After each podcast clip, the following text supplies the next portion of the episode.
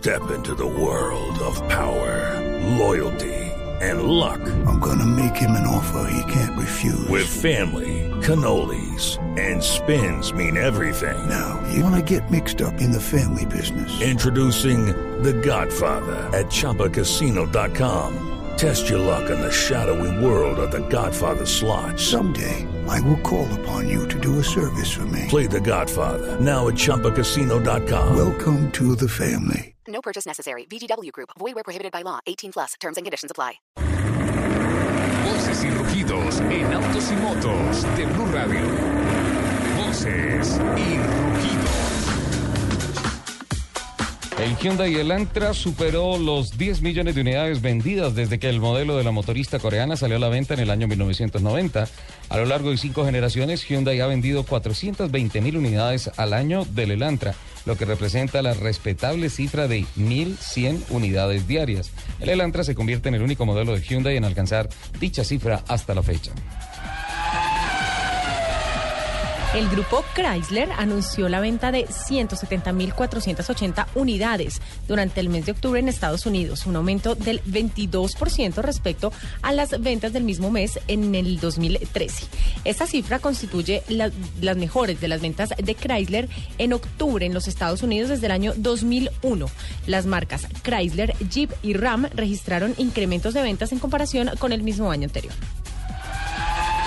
Por segundo año consecutivo, la taquilla registrada en el Gran Premio de Estados Unidos realizado en el Circuito de las Américas en Austin, Texas, muestra una caída con relación al año previo. Los organizadores informaron que tras recibir 265 mil personas en tribuna durante los tres días del Gran Premio en la edición inaugural de 2012, la taquilla el año pasado registró una caída del 7% para situarse en casi 250 mil personas. Este año registró otra caída a 237 mil personas. La Agencia Nacional de Seguridad en Carreteras, órgano del gobierno estadounidense que vela por la seguridad vial, impuso a Ferrari una multa de 3.5 millones de dólares por no haber emitido avisos de los fallos de seguridad en sus modelos con la frecuencia establecida desde 2011. Antes de esa fecha, Ferrari era considerada como una marca con un volumen de producción reducido y no estaba obligada a emitir dichos avisos. El fabricante italiano ha difundido un documento en el que asume la culpa y reconoce que no avisó de tres accidentes mortales que se han producido durante estos tres años en los Estados Unidos. La campaña de responsabilidad social Pilotos de Vida Bridgestone ha sido presentada esta semana en el país por parte de la llantera multinacional.